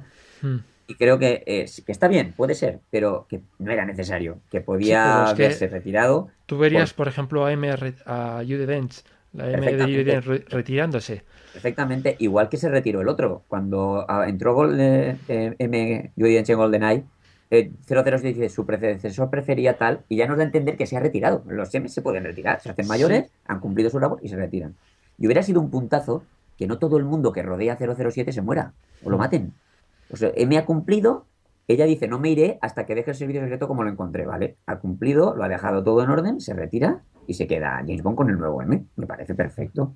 Pero me parece eso, me parece que es un final forzado, pues eso, como ha habido una gran química entre ellos, pues para hacerlo más emotivo y más tal. Que ya os digo, no está mal, pero creo que también hubiera quedado bien retirándose. Yo, bueno, ahí discrepo contigo. Yo creo que no, no, es que a mí no, no me convencería ver a Judy Dench cogiendo, recogiendo su despacho y marchándose. Eh, y Jaime, ¿qué opinas tú? Bien, yo opino que realmente hacía falta un cambio porque eh, la actriz ya estaba muy mayor y ya se notaba un poco en pantalla que estaba mayor. Eh, pero quizás opino un poquito como el santo, no lo hubiera matado, porque eso le añade todavía más dramatismo. Ya venimos de, desde la primera película de Daniel Craig, donde el dramatismo tiene quizás demasiado, en mi opinión, demasiado protagonismo. Entonces vería bien o que se retirara o simplemente que la hirieran y tuviera que retirarse temporalmente, entrara el otro actor a hacer de M y ya se quedara el puesto. No sé, algo así, pero creo que terminar otra vez como, como el servicio secreto de su majestad, con, con esa persona a la que quieres muerta en tus brazos, no me parece el mejor final posible. Bueno, y sobre el resto de los actores que a comentar, de Bill Tanner, que hace un papel habitual, eh, muy parecido al de Quantum, pero la verdad es que me gusta bastante su interpretación, aunque, y bueno, y que no es muy importante en la película, pero complementa muy bien a, la M de Judy Dance. Sobre Q, indicar que yo soy, eh, bueno, el Q original es mi personaje favorito, me fascina ese personaje, incluso el único muñeco que tengo de 007 es de Desmond Llewellyn, curiosamente. Pero desde que llegó Danny Craig yo he pensado que lo mejor sería reiniciar este personaje, darle una vuelta y tuerca como se ha hecho con M, con Judy Dench o con Money Penny, que se ha hecho también varias veces. Y Q siempre lo hemos visto exactamente igual. John Cleese lo hizo bien, pero se puede decir que era exactamente lo mismo. Yo creo que era necesario darle una vuelta de tuerca al personaje para descubrir nuevas facetas de él. Y la verdad es que me encanta el Desmond, les repito, me encanta Desmond Llewellyn, pero ya tenemos 17 películas de él, así que me parece fantástico que se haya dado un nuevo estilo a este personaje. Y en mi opinión me parece que se ha elegido bastante bien el actor y me gusta mucho el juego que tiene con Bond. esos diálogos, como habéis comentado, pues me parecen sensacionales. Y sobre el nuevo M eh, y Penny pues me parecen geniales y creo que los dos tienen una personalidad que coincide mucho con los personajes de la era clásica. Pero bueno, todavía yo creo que hay que esperar a la siguiente película para ver qué tal actúan y en una misión, a ver si, a ver si es una misión eh, normal, pues como qué papel tienen estos personajes y cómo actúan. Yo creo que ahí será su prueba de fuego, eh, tanto para M como para Penny. Y sobre Severin, que sí que es cierto que coincido con vosotros en que su papel, es, muy pequeño. La verdad es que me recuerda un poco a lo que pasó con Goldfinger, que en todos los pósters, yo creo que era, creo que no hay ni un solo póster en, en el que no aparece la chica de oro, y al final solo sale dos minutos en toda la película. Yo creo que aquí pasa un poco lo mismo. Luego también, claro, es cierto que parece muy poco, pero si os, me pongo a pensar, eh, una vez que Bon ha capturado a, a Silva, la chica ya no pinta nada, así que sería una de dos, o matarla, como va a ocurrir en esta película, o que siguiera en la película y estando un poco de adorno, como ha pasado en otras películas, que estaba la chica Bond de adorno sin hacer nada y un poco el payaso. No sé, ¿qué opinas sobre eso? No, pero yo creo que no, sin matarla, hmm. eh, eh, luego el resto de la película no tiene el por qué salir, porque en. Inglaterra y en, en, en Escocia ya no pinta nada, pero luego o puede salir al final o no salir, pero no morir. O sea, es un poco para que no tenga esa fama Craig de gafe, que es que mujer que se le acerca, mujer que la matan. ¿eh? Claro, un poquito de, decir, bueno, pues, oye, la salva ahí en la isla y ella pues se irá y pues seguramente luego se verán en Inglaterra o donde sea y lo que sea, pero no hacía falta matarla. Yo creo que no hacía falta. Más que nada por eso. Está bien por la frase, o sea, lo que me gustó es de cuando la matan y Bond, como el Bond de Connery, como el Bond de las novelas, como el Bond duro que es, por una mujer que, se ha acostado con ella, pero en realidad no la conoce, pues sea capaz de decir la chorrada esa de que lástima de whisky. está bien por esa frase, pero yo creo que no hacía falta matarla. pero bueno, lo que más se critica es que tenga una participación tan corta. Yo creo que tampoco lo veo, o sea, es cierto, pero tampoco lo veo tan mal porque si va a estar y va a estar estorbando, casi prefiero que no esté. Yo a eso me refiero. Sí, sí, yo también estoy de acuerdo. Yo incluso a lo mejor no lo hubiera puesto ese personaje para eso. Y Jaime, ¿qué te ha parecido a ti? ¿Qué te parece? Pues lo que hemos comentado, realmente las, las chicas Bond en esta película son parte del, decorado más que un personaje de peso en la película, quitando, la, quitando a Moni Penny, claro. Y también acentúan un poco ese dramatismo del que he hablado antes, que caracteriza un poco a la etapa Craig y quizás eso sí que se le puede criticar. Entonces, en mi opinión, las chicas Bond deberían ser un poco como Vesper, chicas con ese carácter, esa fuerza, esa interpretación. Hmm. Y, y en esta película he echado en falta eso, papeles femeninos realmente con fuerza y con peso. Y demasiado dramático para mí. Bueno, y Jaime, ¿qué te ha parecido el final clásico de la saga? Bueno, todo un homenaje a, a lo que es la saga. Eh, de hecho, en esta película entiendo que uno de los leitmotivs de la película es esa lucha entre lo viejo y lo nuevo, que no tiene por qué siempre estar opuestos, se pueden complementar. Y es un buen final que, eso, como he dicho, un homenaje a la saga y a ver qué pasa en la siguiente, a ver si realmente esa sensación que nos deja al final luego se hace verdad o nos sorprende con otra cosa. ¿Y Ramón, qué te ha parecido a ti?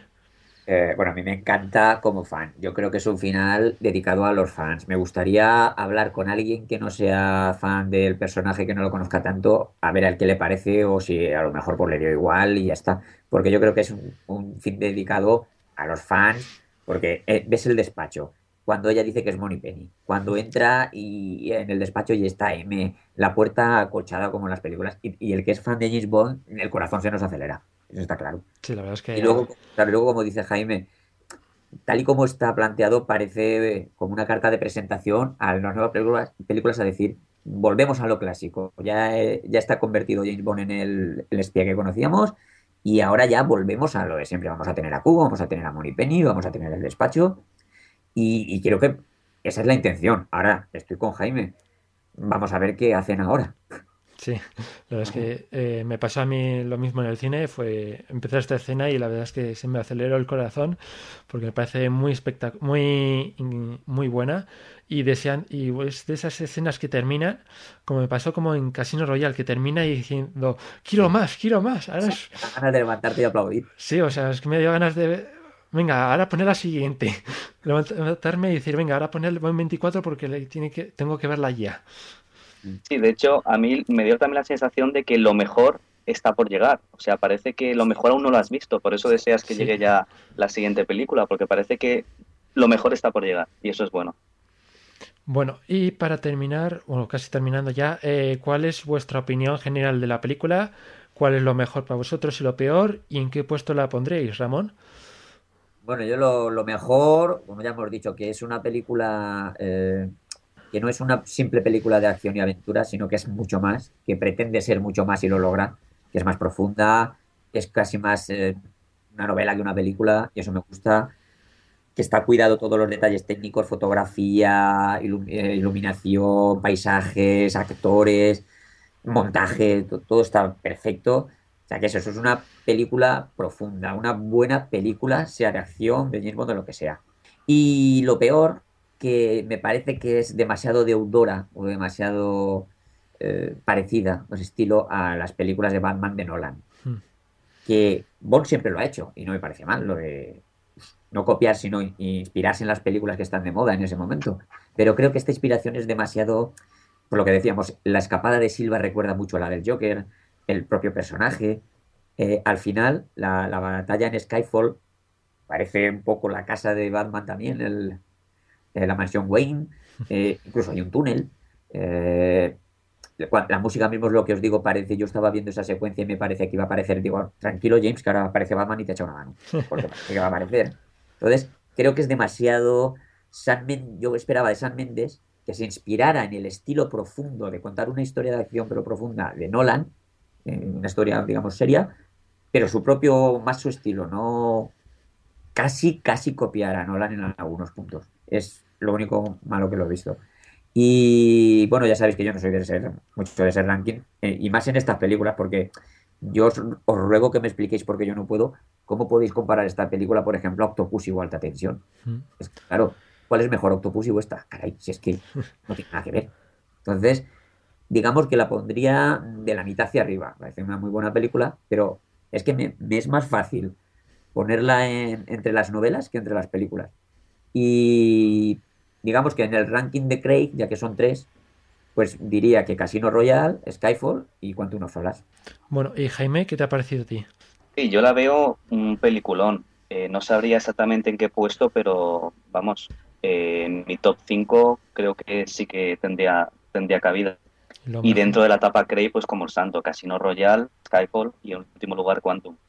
Para mí lo mejor es que eh, Skyfall, pues es como el ave Fénix, ¿no? Para mí Quantum fue un fracaso y la saga Bond es tan grande que a pesar de ese tropiezo tan fuerte es capaz de, de resurgir de sus cenizas, por así decirlo, y lucir una buena película que, que es Skyfall, una muy buena película. En cuanto a lo peor, quizás para mí es que sea demasiado pretenciosa. Es decir, tú Alberto lo has comentado antes, eh, Ian Fleming pues expresó claramente que sus novelas er, iban dedicadas a entretener a un público adulto, heterosexual y de sangre caliente. Yo creo que mm. ese espíritu debería permanecer en las películas. Es decir, para mí James Bond es una fantasía masculina y en cualquier fantasía pues el dramatismo no tiene un papel muy, muy destacado, ¿no? Está claro que la saga tiene muchas películas y de vez en cuando pues se agradece que te sorprendan con algo de, dramatismo, pero creo que la, en la etapa Craig están abusando un poco. Eh, la primera película, la muerte de su primer amor, la segunda película, esa sed de venganza, en esta pierde a M, no sé, lo veo un poco... Están intentando explotar mucho el plano más emocional de Bond. Me parece bien que hagan un Bond más adulto, pero creo que habría otros caminos para, para llegar a eso. Y luego, como dice el santo también, demasiada deudora de Batman. O sea, de hecho vemos que Kincaid, el personaje de Kincaid, que podría ser como el Alfred de, Batman, eh, le cuenta a M que realmente cuando le, dio la noticia de la muerte de sus padres, Bond se encerró dos días en el Zulo y al salir ya era otro. Como dando a entender, al salir ya era James Bond. Igual que Batman, o sea, Batman surgió de la muerte de sus padres y eso le cambió para siempre y se hizo Batman. El Joker se parece, o sea, Silva se parece demasiado al Joker. En esta película vemos también como la muerte y resurrección de, Bond, como la última peli de, Batman. Entonces quizás eso sigue demasiado la estela y cuando pasa eso, como he dicho, o sea, las comparaciones se hacen inevitables. Bueno, yo en mi opinión entiendo que haya gente que no le haya gustado, mm, que igual pues esperaba una película de acción espectacular sin más pero yo creo que es una película que es necesaria de las necesaria para la saga como lo fue GoldenEye que es donde se debatía si James Bond tenía cabida después de la Guerra Fría yo creo que aquí pasa un poco lo mismo si James Bond sigue teniendo sentido en la actualidad y por lo demás lo mejor de la película eh, decir que es la acción que es poca pero excelente. Los títulos de crédito iniciales los personajes porque es una película de personajes. El final clásico, me ha encantado. Y quería destacar que cuando, bueno, cuando vi Muere otro día o Casino Royal, la segunda vez que lo en el cine me resultó un poco, decirlo, como un poco pesado verlo otra vez, otra vez la película tan rápido. Y en cambio con Skyfall la he visto tres veces y ningún, sin ningún problema. Y las tres veces me, me como si fuera la primera vez. Y lo malo, pues sobre lo de Severin, que me habéis comentado que es una chica que parece muy poco en la película. También que lo de lo de la acción, que hay poca, pero bueno, al menos es de muy buena calidad. Y qué más, pues también eh, lo que no me gusta es la escena en la que sale Bill Turner eh, bebiendo la cerveza en el despacho de Q. que la verdad es que ahí llama bastante atención porque Bond me parece normal el, que lo beba, por ejemplo, en una playa como hace en Cuanto uno sola, hace un bar de mala muerte, pero no tiene sentido esa escena de Bill Turner bebiendo una cerveza. Yo no la critico esa, esa escena que tengo que participar en el concurso de Heineken. bueno, y por última pregunta, os voy a preguntar qué os imagináis para la próxima película. ¿Cómo queréis que empiece? ¿Qué queréis, eh, Ramón? A ver, yo, yo quiero, que no tiene el por qué sé lo que vayan a hacer, pero digamos que lo que yo quisiera es primero, a ver, definitivamente ya el Gun Barrel al principio, ya sin excusas. y un Gun Barrel más clásico, Luego, eh, espero, digo, una, historia que no, esta vez no sea algo personal de Bond, ya está bien. Me gusta mucho Daniel Craig, me gusta cómo lo hace, pero creo que me gustaría, necesito ver a, James Bond de Daniel Craig en una misión normal, en una misión que tenga que resolver, que no vaya con él, que no sea nada personal ni de él ni de nadie mm. que conozca no tiene por qué ser humorística ni ligera, puede ser profunda y puede ser, lo que sé, incluso de, el aspecto más oscuro de los servicios secretos y, del mundo oculto de, esas sombras que no conocemos, pero tipo alta tensión, por ejemplo, o solo para sus ojos, o a secretos de majestad, algo así, un tono así, pero una historia ya, entre comillas, normal, no, no tan emocional. Y me asusta, como comentamos, me, Jaime me... Eh, en una conversación así privada telefónica, pues lo comentamos con Jaime y veo que, puede tener razón al final eh, 008. Espero que no. Que si contratan a San Méndez y tal, pues está la tentación de pues ahora explorar algo más profundo también de Bon, otro, otro trauma u otra cosa psicológica que creo que al final puede acabar cansando y que es peligroso. No lo que funciona una vez tiene que funcionar siempre. Entonces yo espero que sea una película clásica, pero es una misión más o menos normal. ¿Y Jaime, qué te parece a ti? Bien, yo lo que quiero es exactamente lo mismo que el santo. Ya es hora de, darle un tono más positivo y a la, a la saga y realmente que, que, se, que sea verdad eso de que James Bond es una fantasía masculina. Pero realmente, como dice el santo, lo que me espero es que van a seguir explotando el plano emocional de Bond.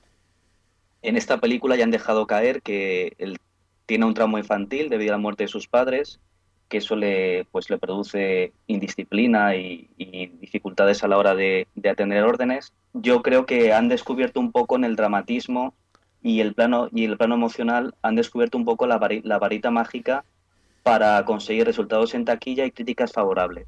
Entonces a mí me da de que van a seguir por ahí. Aparte, San Méndez ya se confirma que continúa y por lo que he leído se supone que el boceto para Bond 24 ya está, ya lo tienen más o menos dibujado, con lo cual supongo que no habrá grandes cambios con respecto a Skyfall.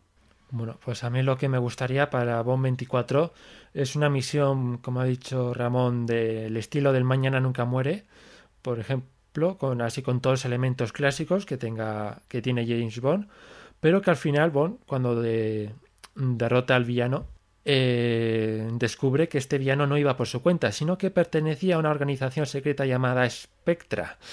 Y después se corte y aparezca un hombre, se vea un hombre eh, de espaldas acariciando a un gato blanco, eh, diciendo alguna frase como fase 1 de la operación completada o algún, algún niño y que se acabe la película ahí y otra vez te deje con ganas de más yo creo que sería una buena forma de, de seguir con esta película después del final clásico, que sería bastante curioso.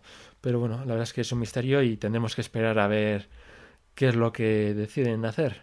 Hombre, yo, eh, si no en Bomb 24, en Bomb 25, pero yo no quiero que dejen de lado ahora, para Quantum como si no pasara nada. Mm, Una organización tan brutal, que tiene gente en todas partes con ese poderío, ah, ya está, ya no sabemos nada más de ella, no me parecería bien que la solucionen por lo menos o que aparezca, que acabe con ella lo que quieras. Se pero no decir, ahora. O también se podría decir que Quantum es una rama de Spectra, por ejemplo. Vale, me parece bien, pero que no la olviden, como si no hubiera pasado nada. Sí, a mí me encantaría que hicieran una especie de alta tensión. Creo que ese sería para mí el prototipo ideal. Estoy de acuerdo. Bueno, pues ya creo que ya podemos terminar este debate que seguirá el próximo mes con Alberto López que la verdad es que ya sabemos todo que no le va a gustar, no, no, bueno, no le ha gustado mucho esta película, pero me gustaría hacerle alguna pregunta de, aparte de lo que no le ha gustado, que nos dijera un poco qué es lo que más le ha convencido, que, que no lo diga por el foro, que lo diga en el próximo podcast para dar más emoción, que qué es lo que más le ha gustado de la película, si lo ve mejor que Casino Royale o Quantum Solaz o es la peor de Daniel Craig que nos responda un poco eso, porque también tengo bastante interés eh, respecto a esos asuntos, porque yo la veo un poco con más elegancia esta película. Yo creo que eso le tiene que haber gustado, pero bueno, ya verás que ya veremos lo que nos dice en el próximo programa. Y sin más, eh, Ramón, eh, un placer tenerte con nosotros otra vez. El placer es siempre mío. Bueno, pues ahora seguimos con la encuesta del mes, que por cierto quería decir que no he puesto la típica encuesta de si os ha gustado Quantum o qué nota le pondrías a, perdón, a Skyfall, qué nota le pondrías a Skyfall, porque yo creo que todavía es demasiado pronto para analizar esta película. Por ejemplo, con Monraker la hemos visto cientos de veces, sabemos que hay antes, que hay después, le hemos visto todos los documentales, la tenemos en DVD y bueno, me parecería justo eh, clasificar una película que solo hemos visto la mayoría una vez y apenas eh, todavía nos faltan muchas cosas que descubrir de ella. Yo creo que hasta que no salga el DVD y, y, tenga, y la gente tenga la oportunidad de verla más veces, me parecería un error eh, todavía darle una nota definitiva, como se hace con las demás películas. Bueno, pues sin más, empecemos con la encuesta del mes. La encuesta del mes.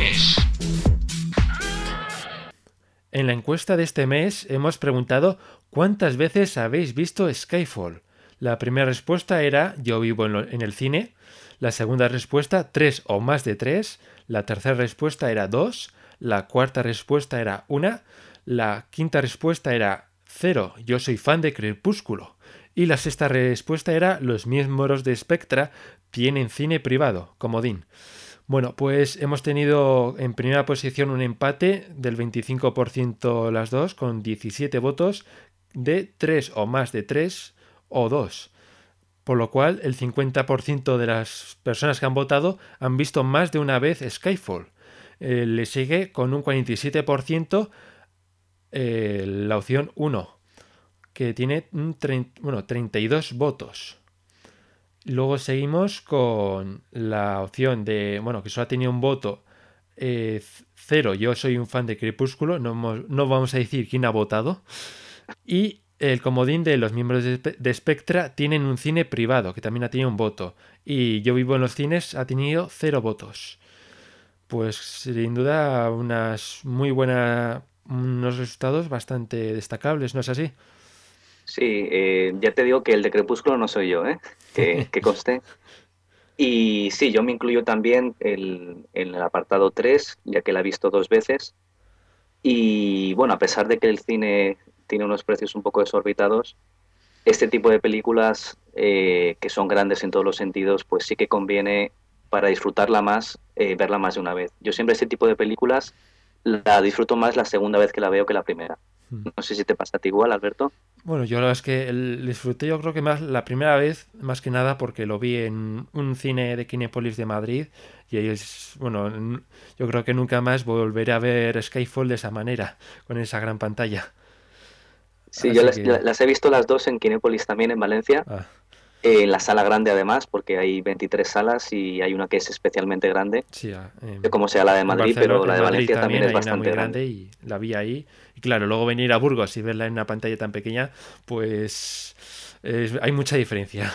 Ya te digo, estas pelis hay que verlas como hay que verlas, en formato grande y, y Yo en la mejor que- compañía, como ha sido mi caso, con El Santo, con DB5, Mm. con, doctor, con el Doctor Panecillo, con T-Virus. Bueno, yo creo que es una película que yo creo que merece la pena verla más de una vez en el cine porque nunca más vas a poder a verla, volver a verla en el cine con esa calidad, ya que aunque en el Blu-ray se ve muy bien, yo creo que la experiencia de verla en el cine es insuperable. Sí, es insuperable, de todo el sonido, eh, la pantalla, como dices.